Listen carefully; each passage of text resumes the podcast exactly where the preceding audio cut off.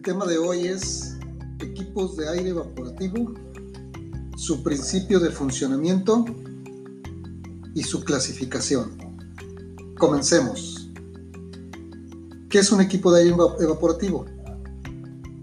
Es un enfriador de aire para acondicionar espacios habitados. ¿Y cuál es su principio de funcionamiento?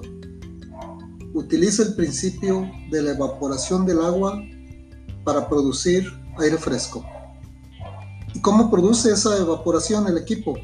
Bueno, primero el aparato jala el aire caliente y seco del medio ambiente por medio de la turbina interna.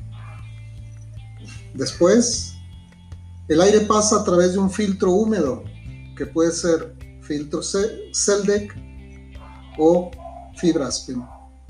El filtro Celdec es como un cartón que está cubierto con un barniz para evitar su deterioro con el agua que pasa a través de él.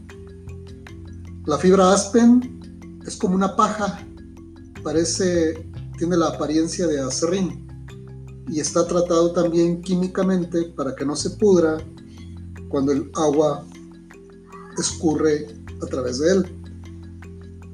Bueno, estos filtros, cuando el, agua rebosa en los filtros, absorbe el calor al evaporar la humedad, enfriando el aire hasta una temperatura de 6 grados aproximadamente,